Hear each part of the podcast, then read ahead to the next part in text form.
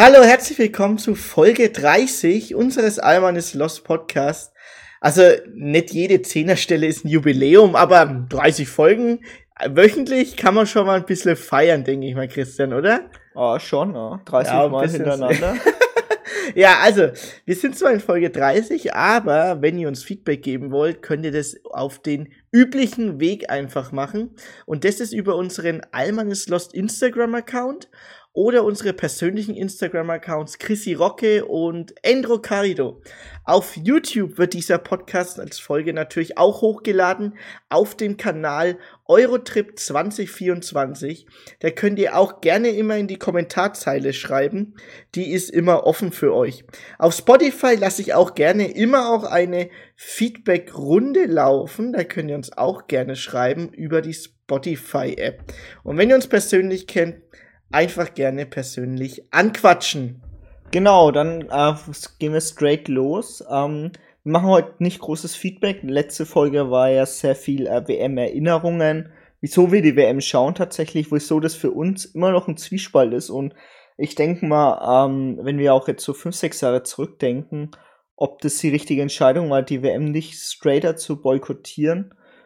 Äh, wir wissen es nicht, ganz ehrlich. Ähm, man macht immer viele Sachen ähm, in die eine Richtung oder die andere Richtung und wir schauen die WM trotzdem. Äh, gestern war auch das Deutschlandspiel und Mut zur Lücke. Mehr sage ich aber auch mehr nicht dazu.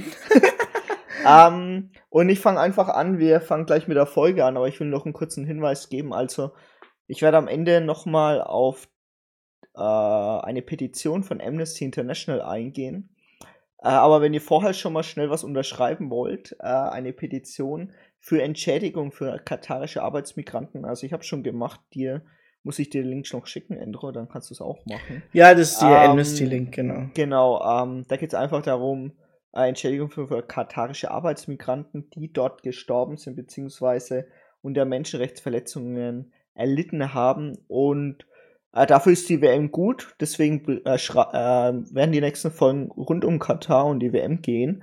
Und wir wollen das natürlich nicht ausblenden, wieso diese WM eigentlich äh, die WM der Schande ist, wenn man so will, beziehungsweise wieso wir so extrem zwiespältig wegen der WM sind. Und ähm, heute geht's vor allem um Katar und deswegen hört ihr jetzt gleich den Einspieler. Schon in Katar und habe mich vor Ort äh, umsehen können. Und ich glaube, es wäre ganz gut, wenn Sie mal nach Katar fahren und vor Ort sich die Dinge mal anschauen. Aber Herr Höhnes, ich, Herr Beckenbauer hat ja auch keine äh, Sklaven dort äh, gesehen. Äh, dann ist ja alles in Ordnung. Na, ich gehe mal davon aus, dass Sie etwas intensiver suchen würden. Ihr habt jetzt gerade Uli Hoeneß gehört, ähm, der eigentlich für mich der Botschafter Katars in Deutschland ist und der sehr viel Sportswashing betreibt, unbewusst oder bewusst, ich weiß es nicht, keine Ahnung. Auf jeden Fall ähm, Darum werden wir uns heute nicht beschäftigen, sondern wir werden uns so beschäftigen, wieso es überhaupt ein Problem ist, für Katar äh, einzustehen, würde ich mal sagen. Heute geht es vor allem äh, Fokus auf Land und Bevölkerung und auf die Gastarbeiter. Ähm, das werden wir in zwei Teilen aufteilen und ich fange jetzt erstmal an mit Katar an sich. Also Katar ähm, was schätzt du, wie groß es ist? Also hast du so ungefähr eine Ahnung? Mit welchem Bundesland würdest du vergleichen? Also mit Deutschland kannst du es nicht vergleichen. Nee. Äh, Saarland? Nee, nee, also schon Schleswig-Holstein. Schleswig-Holstein. Ja, okay, das wäre mein zweites gewesen. Ja. Also okay. um die 12.000 Quadratkilometer hat Katar und Schleswig-Holstein hat 16.000. Also es ist schon extrem klein. Äh, 2,6 Millionen Einwohner hat Katar. Schleswig-Holstein hat 2,9.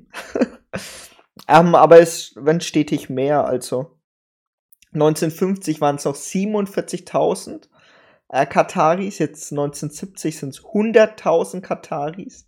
Also äh, Einwohner Katars 40 Prozent, aber war, waren damals nur Kataris. Und 2016 sind es nur noch 12 Prozent äh, Anteil an Kataris, also wirklich Leuten, die katarische Staatsbürgerschaft auch haben aber 2,6 Millionen Einwohner. Darauf kommen wir später. Wir reden jetzt erstmal über die mittlerweile nur noch 10% laut neuen Statistiken, die Kataris sind. Und zwar muss man eine Sache wissen, und zwar Katar waren eine der ärmsten Monarchien der Welt. muss man sagen. Ne? Mhm. Und damals äh, ist Scheich Hamad, da gibt's so diese Legende, war damals Herrscher von Katar, äh, ist nach Frankreich gereist und dann ist äh, äh, gefragt worden an der Passstelle, welches Land ist Katar? Das wird natürlich in der einen Doku, in der ich geguckt habe, eine Katar Gas und Spiele von Arte. Äh, die kann ich wirklich nur empfehlen, geht so eineinhalb Stunden, äh, schon recht lang. Äh, ich werde euch die Highlights auch mit reinbringen jetzt in die Folge, aber es ist wirklich eine sehr gute Doku, wer da einen größeren Einblick darüber äh, erreichen will. Und äh, Scheich Hamad hat dann für sich einfach festgestellt, ähm, das Land ein, dass das Land einfach größer denken muss, beziehungsweise weil es ja richtig klein, Minderwertigkeitskomplexe kann man ja äh, darunter ja auch schon fast verstehen, ne? wenn du es, wenn jemand zu dir sagt, hey, aus ja. dem Land, wo du bist, aus dem Land, wo du Herrscher bist, ist das überhaupt ein Land? Was ist denn das? Also, die Al-Thani-Dynastie, das ist quasi die Familie, die Katar beherrscht, ist seit 1847 an der Macht. Äh, der Enkel Tamin ist zurzeit an der Macht von Hamad damals. Ähm, und wie gesagt, will äh, Katar zum Global Player machen. Und wer sich wundert über diesen komischen Stammbaum, den es da immer gibt, ähm, die haben Polygamie ist da äh, quasi kein Unding. Also ein Mann hat viele Frauen, daher ein großer Stammbaum. Und nur der Vater kann die Staatsangehörigkeit äh, vererben. Also ja, Erbmonarchie würde ich sagen. Ne? Mhm. Äh, Katar liegt zwischen Saudi-Arabien und Iran. Äh, und daher sind sie einfach auch gezwungen, sich als Global Player zu zeigen. Also Iran ist ein riesiges Land. Und Saudi-Arabien ist auch flächenmäßig extrem groß und hat, glaube ich, um die 40 Millionen Einwohner. Ich bin mir gar nicht so sicher. Iran hat auch um die 100 Millionen, hatten wir das nicht letztes Mal? Nee, die, hat, die haben mehr als Deutschland, also weit, über, Deutschland. weit über 80. Weit über 80 Millionen Einwohner auf jeden mhm. Fall. Und beide Länder sind ja allein größentechnisch und einwohnertechnisch viel stärker als Katar. Äh, die katarische Identität ist eher die Beduinenkultur, moderne Falknerei zum Beispiel. Also in Dubai war es ja auch so, dass du überall diese Falkner gesehen hast äh, und komischerweise habe ich wenig Frauen gesehen. Ne? Aber darauf kommen wir noch. Äh, Wahhabismus ist quasi äh, das katarische Ding. Das heißt quasi, sie sind streng konservativ und haben eine strenge Lesart der Scharia. Und geschichtlich muss man erst noch wissen, dass Katar unter britischer Herrschaft war. Und seit 1971 äh, sind sie unabhängig. Ähm, da war halt die Frage. Ah, wie die Briten waren da. Die Briten waren da, genau. Da, damals war dann die Frage 71, äh, wird schließlich Katar den Vereinigten Arabischen Emiraten an. Also da, wo jetzt Dubai, Abu Dhabi mit drin ist. Das hm. sind ja auch eigene Emirate, die haben sich zu einem Land verbündet. Und die wollten, dass Katar mitmacht, aber Katar hat nicht mitgemacht, genauso wenig wie Bahrain. Achso, ich dachte, einfach, die haben mitgemacht. Die haben nicht mitgemacht, ne. Ach so. Die ist ein eigenes Land geblieben. Deswegen heißt das eine ja Vereinigte Arabische Emirate, in Dubai, Abu Dhabi zum Beispiel. Und äh, Katar ist ein eigenes Land. Ne? Mhm. Und dann sind sie plötzlich auf Öl gestoßen, Erdöl und Erdgas. Äh, in, der, in der Doku auf Arte sagen sie mal, es ist Allahs Hilfe, dass sie so viel Geld haben. Ich weiß nicht, es ist einfach Öl und Gas. ähm, genau, und das macht Katar halt extrem reich gerade. Also Milliardengewinne und macht sie eigentlich zum reichsten Land der Welt, wenn man es so sieht.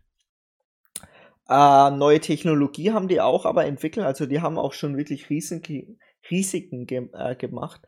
Äh, äh LNG, das ist ja dieses Flüssiggas. Also sie machen aus Erdgas, äh, machen sie einfach Flüssiggas, damit man das besser transportieren kann. Und das wurde zum ersten Mal in Katar entwickelt. Und dadurch sind die ja jetzt führend und wie gesagt, wir bekommen ja auch äh, Gas aus Katar, wahrscheinlich. So sicher ist der Vertrag anscheinend noch gar nicht, habe ich letztes Mal gelesen, äh, weil die Kataris irgendwie 20 Jahre Abnahmegarantie wollen, aber die Deutschen wollen nur 5. okay. Also so sicher ist es anscheinend mhm. nicht. Äh, mehr als ein Wohlfahrtsstaat ist auch Katar, also für alle Bürger, also wirklich die, wo einen katarischen Pass haben. Da ist fast alles umsonst, Strom, Krankenhausaufenthalt in den USA, wenn du da einen besseren Spezialisten brauchst, Haus, Studium, alles ja, das ist, wie in, das ist wie in den Emiraten. Genau, genau. Also für die, für die eigenen Staatsbürger haben ja. die halt extrem viele Benefits. Ja, luxuriöste U-Bahn der Welt haben sie auch für die WM gebaut. Ähm, man muss auch, wie gesagt, bedenken, Deutsche sind natürlich auch dort am Start. Also es waren deutsch, französische und japanische Ingenieure, wo diese U-Bahn gebaut haben. Und was man noch bedenken muss, ist die Hierarchie, auf die ich später noch einkomme. Aber wie gesagt, ganz oben stehen die 10% Kataris. Danach kommen Expats, Führungskräfte, ähm, zum Beispiel Programmierer und Ingenieure und was weiß ich. Und die Unterschicht sind die unqualifizierten Arbeitskräfte aus dem Ausland. Äh, kein Katari macht sich die Hände schmutzig, war ein Zitat aus der Doku. Und so sieht man es auch. Also, die rennen ja die ganze Zeit nur in den ähm, Malls rum, während die anderen einfach arbeiten. Ja. Äh, Taxifahrer und Hotelpersonal aus Nepal, Bangladesch, welche keine Rechte haben, worauf ich später noch eingehen werde. Was aber bei den Kataris ähm, vielleicht äh, sehr interessant ist, ist vor allem der Angst vor Machtverlust. Also Angst der Kataris, dass die Führungsebene gestürzt wird, so wie in China und in Russland, die ja auch immer Angst haben und deswegen einen Scheinkrieg nach dem anderen anfangen, so auf die Art. Äh, ist es ja in Katar auch so, dass die einfach Angst haben, die Macht zu verlieren. Das ist ja irgendwie anscheinend so ein autokratisches Ding, dass du Angst hast, die Macht zu verlieren, ne? Ja, vor allem bei Katar ist es irgendwie, ähm, äh, macht es mehr Sinn als jetzt sagen wir mal bei Russland oder China ähm, weil Katar halt so ein kleines Land ist und mit ja, so viel Reichtum. Ja, ja, genau, aber die nicht so nur die Macht verlieren von äh, außen, sondern auch von innen. Also es gibt immer mhm. auch andere Strömungen in Katar. Das, darauf mhm. wollte ich raus. Aber von außen, da komme ich noch drauf. Äh, arabischer Frühling äh, war ein Riesenschock für Katar. Deswegen haben die einfach mal die Gehälter der 300.000 Kataris verdoppelt, dass sie nicht auf dumme Ideen kommen. Äh, und es einfach ja, wie gesagt, 300.000 Leute ist mit Geld einfach auch äh, ruhig zu stellen. Ne? Weil es mhm. gibt ja bestimmt auch Leute in Katar, die Freiheit wollen, in Anführungsstrichen. Aber ja. wenn du genug Geld hast, brauchst du wahrscheinlich auch keine Freiheit. Ja, da riecht sich erkennen auf. Das hat auch der damals der Reiseführer in Dubai auch gesagt. Ja, ja. Und in Abu Dhabi. Genau. Aber was sollen wir streiken? Wir verdienen genug Geld. Ja, genau. Katar und Al Jazeera, ähm, also Katar wurde, Al Jazeera wurde in Katar gegründet, in Doha. Äh, Al Jazeera, wer es nicht kennt, ist einer der größten arabischen Sender überhaupt. Also wurde ja auch oft äh, immer zitiert, Al Jazeera, und das war wirklich interessant. Arabische Sender für die arabische Welt, äh, das ist auch ein Softpower und Einfluss, den dann Katar dadurch hat. Und die Journalisten machen einfach Selbstzensur gegenüber Katar selber. Also das Königshaus wird auf keinen Fall kritisiert. Muss nicht gesagt werden, weil das selbstverständlich ist. Ähm, und Katar hat auch verschiedene Stimmen. Also es gibt zum Beispiel die Leute, die Reformer, die, die auch im Ausland studiert haben. Also man muss ja immer bedenken, viele junge Kataris studieren alle im Ausland, in Deutschland, in den USA, überall und kommen natürlich mit ganz anderen Eindrücken nach Hause. Und die stehen dann oft im Ver äh, gegenüber zwischen den Konservativen, die einfach alles so lassen wollen, wie es ist. Die wollen einfach daheim hocken, mit ihren fünf Frauen und dann sagen, ja, wir schauen jetzt einfach ganzen Tag Fußball und chillen. Die Reformer, die wollen das halt nicht, die wollen halt in die Moderne zurückkommen. Deswegen sind die Reformer hintergegangen und haben gesagt, wir wollen die WM. Ähm, und haben da einfach mal 200 Milliarden investiert, haben quasi äh, die Konservativen überrumpelt, um das mal zu sagen. Haben aber dadurch, äh, die haben aber dadurch auch, äh, wie sagt man, ähm, Gründe gehabt, wieso sie Reformen machen müssen. Und zwar ist es einfach so, dass äh, 2015 Teile der Königsfamilie entführt wurden in Irak. Und ähm, Iran hat daran verdient, Saudi-Arabien hat daran verdient, die haben nämlich, also angeblich eine Milliarde Lösegeld, man weiß es nicht genau, wie viel es dann war, äh, um die dann rauszukaufen. Krass. Also wirklich krass. Okay. Und Saudi-Arabien hat kurz danach Katar angegriffen. Und zwar mit einem äh, Embargo. Die haben quasi keine Lebensmittel mehr, konnten über die einzige Landverbindung, die Katar hat, äh, konnte ähm, Katar erreichen. Äh, es ging auch keine Flüge mehr nach Dubai oder zum Beispiel. Also alle anderen haben auch mitgemacht. Iran hat mitgemacht. Vereinigten ja, Arabischen Emirate das hat mitgemacht. Kein Flugzeug ist mhm. mehr geflogen. Äh, und Blockade sollte Land stabilisieren, stabilisieren. Aber letztendlich hat Katar so viel Geld, dass sie es einfach mit Geld umgangen haben. Qatar Airways hat einfach Kühe aus Australien eingeflogen, Lebensmittel wurden selbst produziert. Ähm, die haben da auch sehr fortschrittlich quasi alles gemacht gehabt. Deswegen, ähm, deswegen wurde der Termin, der jetzt an der Macht ist, als äh, ruhmreicher bezeichnet und quasi konnte ein gewisser Personenkult auch aufrechterhalten werden für die Kataris, der quasi die ähm, Katar durch dieses Embargo quasi geführt hat, durch diese Blockade Und 2021 wurde die Blockade beendet und äh, der Tamin, der Herrscher von Katar, ist dann quasi nach Saudi-Arabien zu äh, MBS, ne, zu den Herrscher, der wo damals. Ach, der, ja, ja, ja. Äh, Mohammed bin Salman, heißt er, glaube ich, ne? Ähm, ist äh, eingereist und damit war die Blockade beendet. Also es hat nichts gebracht für Saudi-Arabien und Katar hat sich nur als Land stärker definiert. Also Ziel hat Katar quasi erreicht. Zumindest die Reformer, das, was sie wollten. Und was eigentlich auch letztendlich notwendig ist. Denn, wie gesagt, Saudi-Arabien, riesiges Land, Iran, riesiges Land. Die könnten Katar theoretisch äh, überrollen. Aber Katar hat quasi ähm, Schutz. Katar hat den größten amerikanischen Stützpunkt im arabischen Raum. Dadurch ist der Schutz der USA garantiert. In Afghanistan hat äh, Katar äh, war Vermittler zwischen Taliban und USA, hat Flüchtlinge aufgenommen.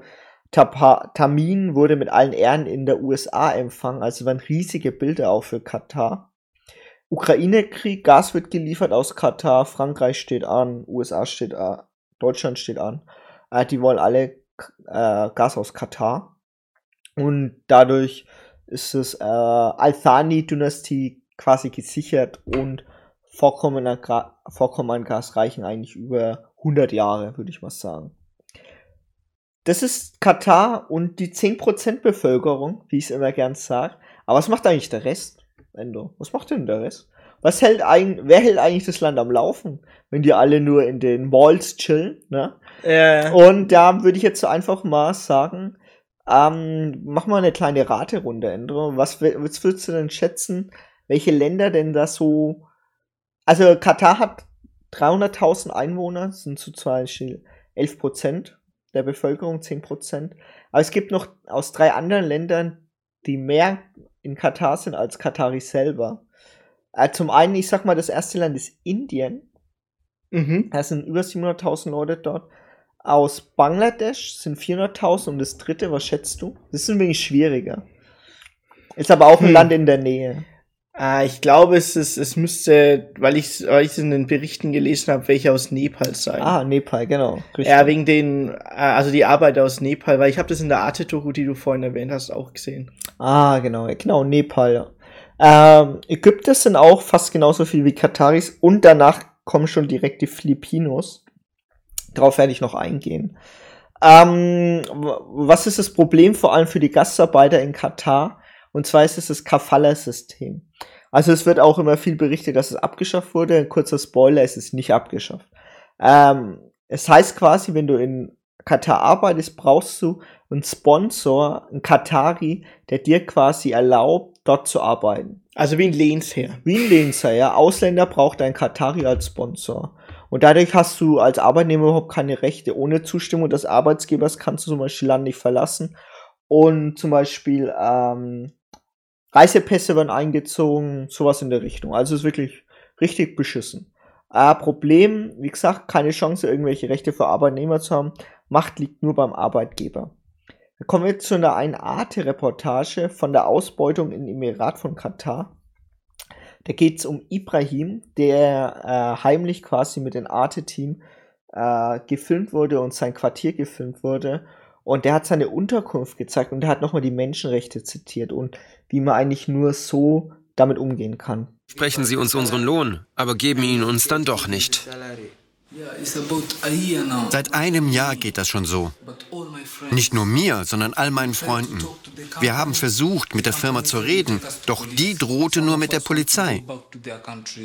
Manche möchten in ihre Heimat zurück oder die Firma wechseln, aber der Arbeitgeber hat unsere Pässe eingezogen. Was können wir da noch tun? Das ist wie Sklaverei, wie ein Gefängnis. Sie verstoßen gegen die Menschenrechte. Das ist nicht gerecht. Es ist nicht gerecht, so zu leben. Also wie gesagt, äh, Ibrahim ist einer, der auf der Baustelle gearbeitet hat und jetzt hat dann quasi irgendwo im Supermarkt gearbeitet hat, aber die werden richtig gedrückt. Also die verdienen richtig wenig Geld. Da wird dann auch, also wirklich, da ist die Macht wirklich bei den Leuten drüber. Und wir haben übrigens noch vorher gesehen, ich erinnere immer daran, Katar ist das reichste Land der Welt. Die können es sich locker leisten, die Leute ordentlich zu bezahlen. Machen es aber nicht. Es gibt aber noch einen anderen Teil, die nicht nur an den Baustellen arbeiten, sondern vor allem die Babysitter und Haushälterinnen. Äh, das sind überwiegend Filipinos. Ähm, zum Beispiel eine Mutter, äh, Rachel, die schickt äh, das Geld nach Hause jeden Monat an ihre fünf Kinder, die dann studieren, äh, wo sie natürlich immer betet, dass sie ganz viel lernen, dass sie das nicht selber machen müssen, was sie machen muss, äh, quasi im Ausland arbeiten. Wir kennen diese Geschichten zu Häufe, wir sind ja halt hm, Filipinos. Ja. Wir kennen auch viele Onkels, Tanten, die das machen, Cousinen, die quasi ihre Familien zurücklassen und quasi Geld nach Hause schicken, damit es den Familien besser geht und die hoffen halt natürlich, dass mit Katar quasi äh, einigermaßen guter Arbeitgeber ist, aber letztendlich haben sie nur einen Urlaubstag im Monat, wenn überhaupt. Aber laut eigenen Aussagen haben sie jetzt zum ersten Mal Urlaub bekommen seit drei Jahren. Das zeigt man auch in der Doku. Und äh, die müssen wirklich hart arbeiten.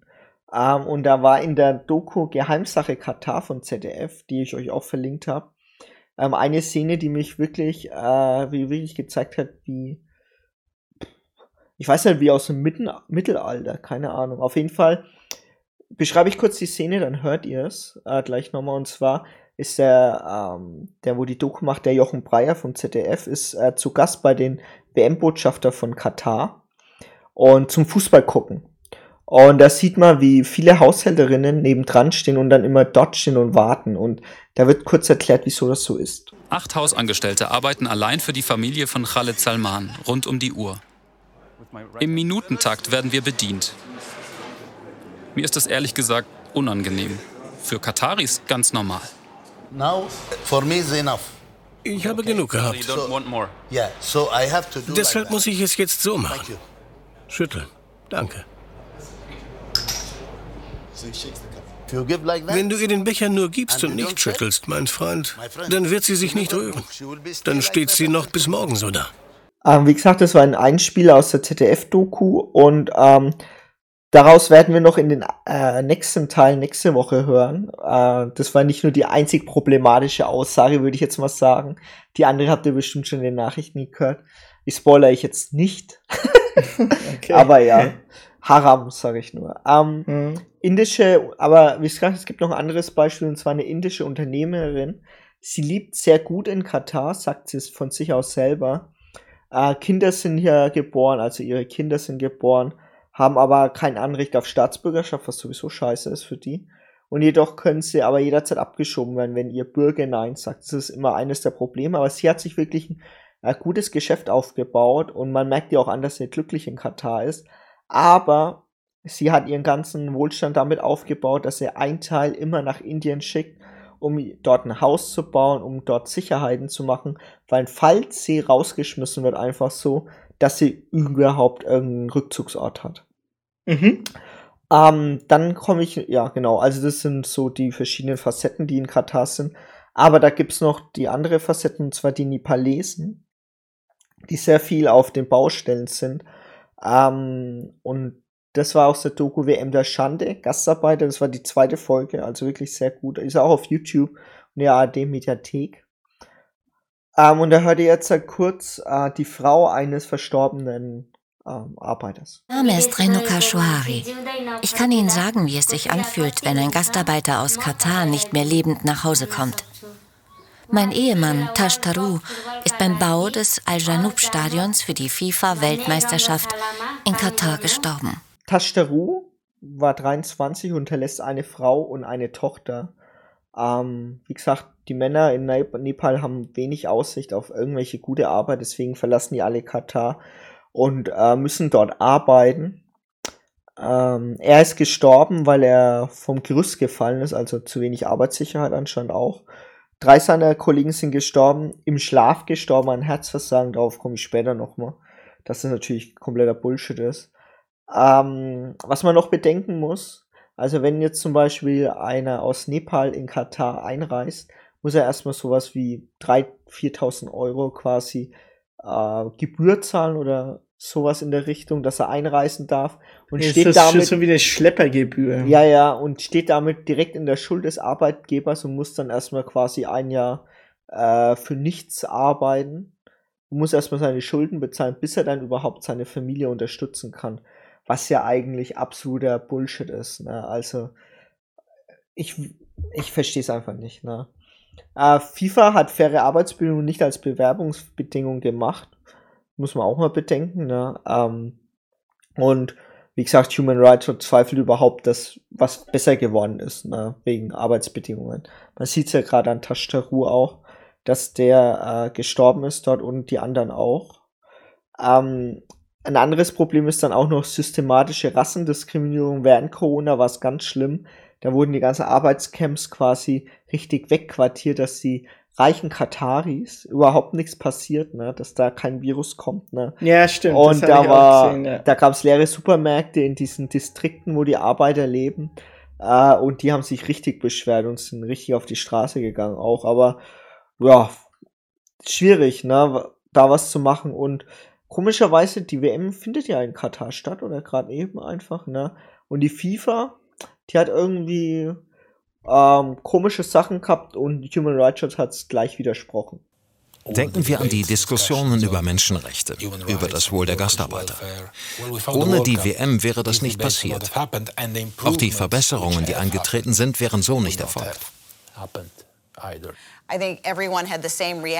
Alle hatten die gleiche Reaktion. Das kann nicht sein Ernst sein.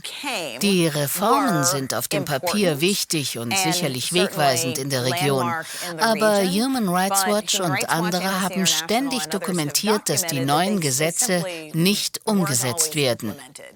Wir haben weiterhin Missbrauch, Lohnbetrug, Todesfälle von Arbeitern und anderen Mangel an grundlegendem Schutz dokumentiert.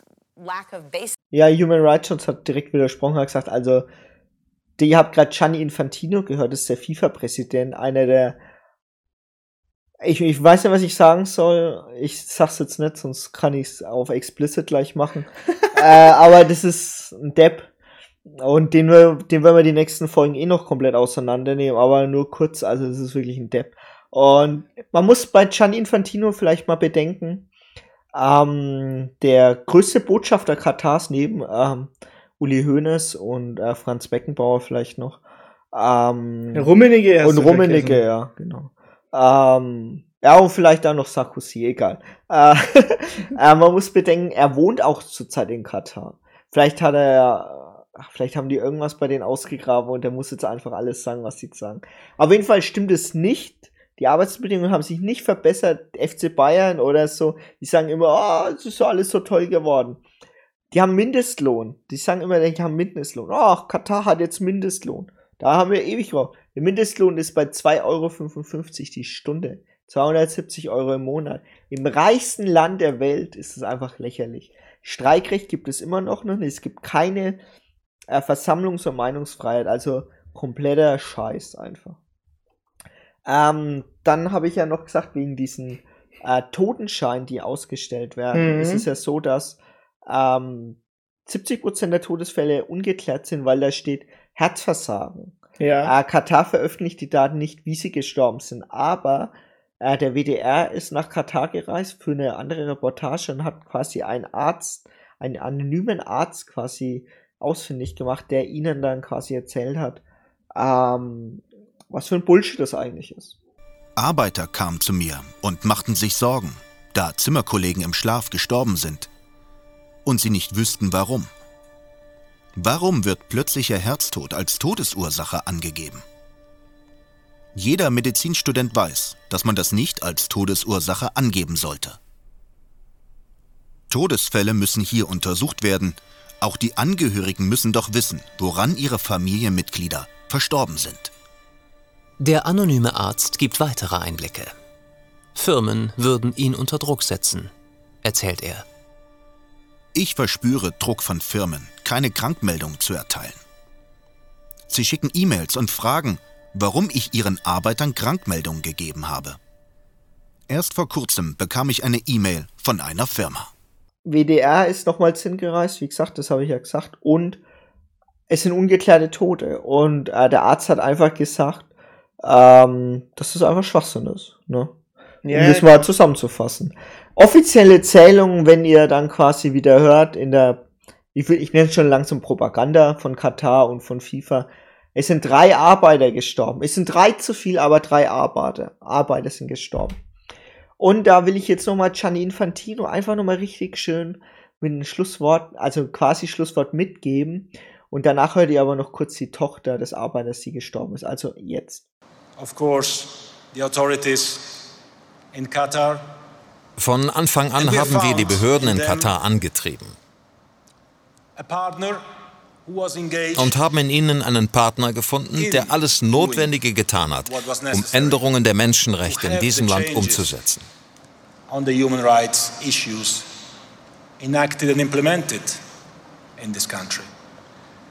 Und es muss anerkannt werden, uh, dass sechs Jahre später die geleistete Arbeit vorbildlich ist.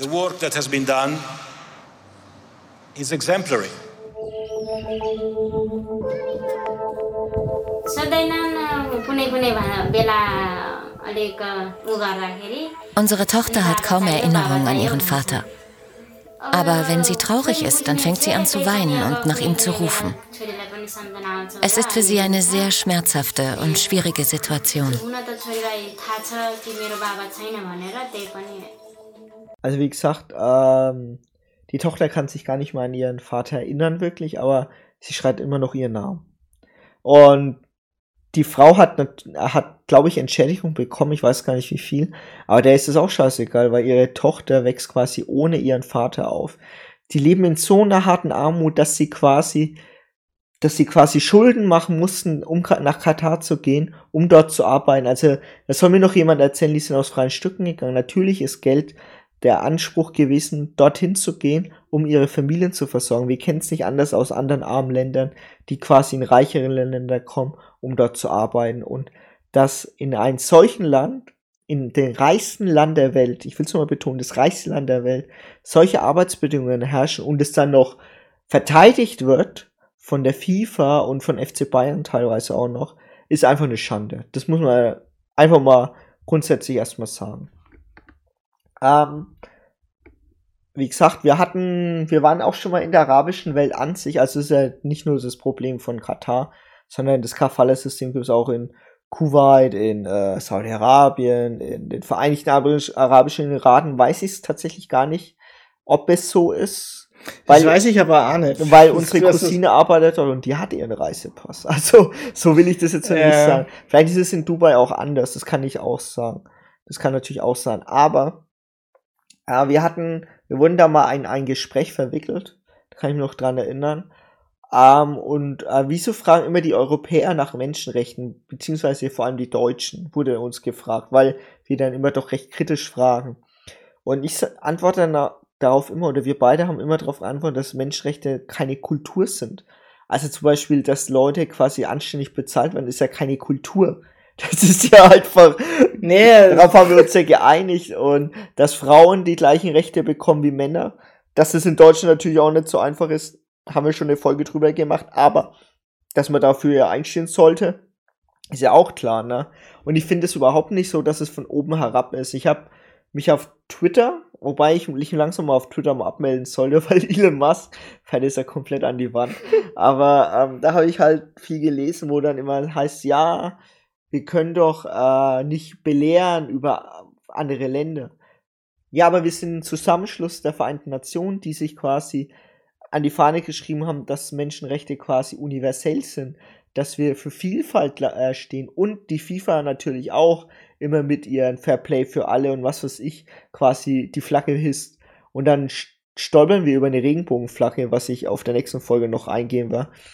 Äh, das finde ich einfach unfassbar. Und wie gesagt, meine Schlussfolgerung zu Katar, ihr habt gehört, dass 10% der Kataris, die leben wirklich wie Gott in Frankreich, würde ich sagen. Aber die anderen 90%, ich würde jetzt mal vielleicht nochmal 5, 6% rausnehmen, die wirklich auch Ingenieure sind, Techniker, die leben schon auch sehr gut. Also, wenn du da als Deutscher oder so rübergehst, als, meistens sind es ja Ingenieure oder Entwickler oder so, die verdienen bestimmt auch top, ne? Und die werden ja auch bestimmt nicht schlecht behandelt dort. Aber wie gesagt, die Arbeiter, die wo wirklich die Drecksarbeit machen, die müssen eigentlich äh, die Rechte bekommen, diese, die ihnen zustehen, nämlich Menschenrechte, nämlich ihr Lohn, nämlich alles drum und dran. Schlussfolgerung, Kafala-System ist nicht abgeschafft, also falls ihr wegen schlau malen wollt und irgendjemand kommt mit, ja, dann geht's allen besser.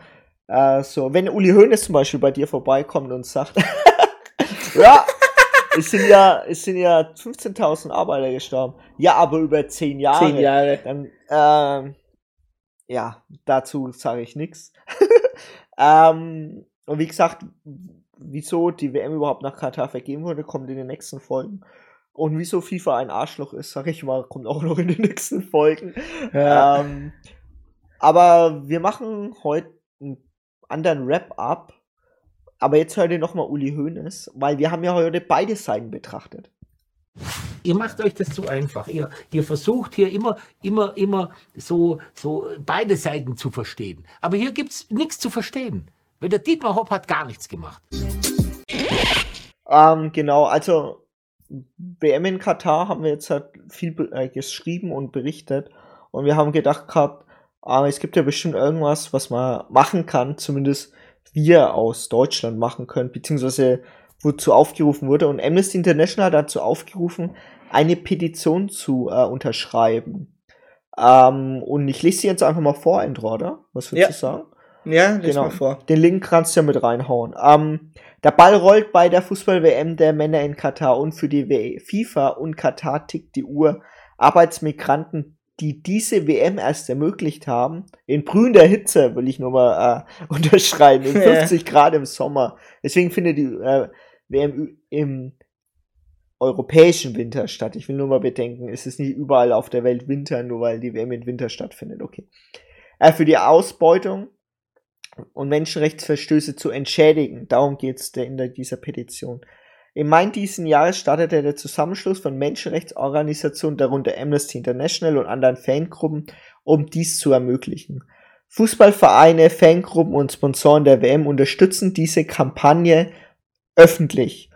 Und äh, wie gesagt, ihr könnt da unterschreiben. Die Zeit drängt, unterzeichnet jetzt die Petition und fordert Katar und die FIFA auf, umgehend zu handeln. Ähm, die Petition geht direkt an Gianni Infantino und an den Arbeitsminister von Katar, Dr. Ali bin Samik Al-Mari. Ähm, was steht in der Petition? Also, deshalb sollte die FIFA und Katar dringend folgende Maßnahmen ergreifen. Bekennen sie sich öffentlich zu einer Entschädigung aller vergangenen, aber bisher nicht entschädigender Verstöße, die mit der Fußball-Weltmeisterschaft 2022 in Verbindung stehen arbeiten sie gemeinsam an der Einführung und Implementierung eines Entschädigungsprogramms für die Hunderttausenden von Arbeitsmigranten und ihrer Familien, um diese zu entschädigen. Und stellen sie genügend finanzielle Mittel zur Finanzierung dieser Entschädigungsprogramme zur Verfügung. Ja, das ist die Petition, da könnt ihr alle mitmachen. Ich habe auch mitgemacht.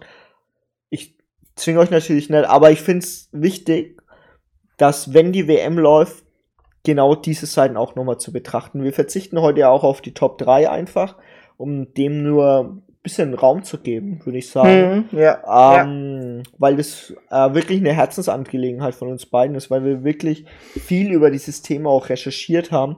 Und ich finde, ähm, dass wir dem einfach gerecht werden müssen. Es gibt viele, um vielleicht nochmal äh, einspielen zu die WM boykottieren. Wir sind es nicht wir schauen die Spiele, weil wir naja, Fußballfans also, sind. Also aber wir boykottieren in der Hinsicht, dass wir nicht hinfliegen. Das würde ich jetzt mal so unterstreichen. Das können wir auch machen, aber was noch, was ich einen viel cooleren Boykott finde, den auch jeder machen kann, ohne dass er äh, vielleicht Fußball interessiert ist oder so, ist zum Beispiel ähm, Produkte von den Hauptsponsoren für vier Wochen nicht zu kaufen. Ja, das war Also Coca-Cola zum Beispiel oder Adidas. McDonalds. McDonalds einfach vier Wochen lang keine Produkte von den Hauptsponsoren äh, dieser Fußballweltmeisterschaft kaufen. Ja. Also da, dann würde halt die FIFA auch wieder abspringen. Ja, das ist aber leider nicht passiert. Achso, ja, klar nicht. Ja, ja, ja, ja aber ja. das ist ja, das ist ja ein Boykott um die Ecke gedacht. Genau. Wenn du jetzt ja zum Beispiel, also viele wollen ja einfach äh, komplizierte Sachen einfach dargestellt haben. Äh, und wenn die sagen, ey, wir müssen die WM boykottieren, dann schauen sie einfach keinen Fußball. Das ist der, das der, der plakativste, offensichtlichste Boykott. Aber du kannst den also genau, das Ding ist, was ich äh, nochmal zu bedenken gebe, ist, dass viele, die äh, sagen, äh, ja, wir boykottieren die WM, Also die, wo es am lautesten schreien, die hätten die Spiele eh nicht geguckt. es sind meistens nicht wirklich Fußballfans, die das sagen. Ja, ganz, und, und, und da, will ähm, ich jetzt mal, da will ich jetzt noch mal ein Shutout machen an ähm, Frank Buschmann. Ähm, der vor fünf, sechs Monaten er gesagt hat, er boykottiert die WM auf Twitter. Offensichtlich, anscheinend boykottiert er sie, er schaut sie nicht, gell? Aber ich habe ja, ich, du kann man ja keine halten von, von Buschi halten, was man will, gell? Aber, das Aber ist der, halt auch der kein größte, Fußballmoderator. Er ist halt, halt kein Fußballmoderator. Also er hat, er hat recht wenig Ahnung vom Fußball, wenn man ehrlich ist. Er kann labern, er kann alles moderieren, was geht, aber er ist halt auch nur ein Moderator. Ja, letztendlich das. Und ja. wie gesagt, ähm, das ist jetzt, wie gesagt, wie ein Brennglas auf Katar, die WM, und das sollte man schon mal nutzen, dass äh, so eine Petition auch mal durchgeht. Und ja, es ist halt ein bisschen auch frustrierend, also vielleicht noch ein Schlusswort, weil das Kalkül der FIFA geht ja in der Hinsicht auch schon auf, dass sie gar nicht mehr Europa als den größten Markt sehen. Also bei dieser Petition, beziehungsweise bei diesem Aufruf für Menschenrechte, waren ja letztendlich nur sieben europäische Länder dabei. Frankreich war ja zum Beispiel gar nicht dabei, worauf ich nächste Woche eingehen nochmal. Ähm, ja, anderen Ländern ist es wahrscheinlich egal, weil sie sich mit der FIFA verscherzen wollen. Und ich denke mir halt so, alter Leute, ey, das sind doch ganz normale Sachen, für die wir doch einstehen müssen. Und vielleicht liegt es auch an unserer deutschen Geschichte, dass wir wahrscheinlich die, eines der kritischsten Länder überhaupt sind, die darüber berichten. Uh, und die Engländer wahrscheinlich noch. Also es ist eigentlich das größte Thema in UK und in Deutschland. Wir haben ja eine BBC-Doku damals geguckt, die uns wirklich echt sprachlos gemacht hat über Arbeitsmigranten in Katar, die ein Fußballturnier veranstaltet haben. Also das war, das war echt wirklich hart, ne? Und ähm, das siehst du halt auch, ja, was da alles dranhängt und wie viel Scheiße einfach gelaufen ist. Und ja, es ist, wird halt, es gibt halt immer so diese Gegenmeinung, ja, ihr gönnt den der arabischen Welt zum Beispiel nicht diese WM, aber wir gönnen in der, wir gönnen jeder Land der die WM, aber halt nicht unter diesen Umständen. Und das ist halt das Schlimme daran. Ja. Aber ich würde jetzt mal die Folge abrappen und äh, hören uns in der nächsten Folge in Teil 2 über Katar und die WM. Äh, freut euch drauf, wir haben viel vorbereitet und ich hoffe, euch hat die Folge gefallen. Und ähm, wenn ihr Lust habt, unterschreibt einfach die Petition. Viel Spaß. Bis dann. Ciao. Ciao.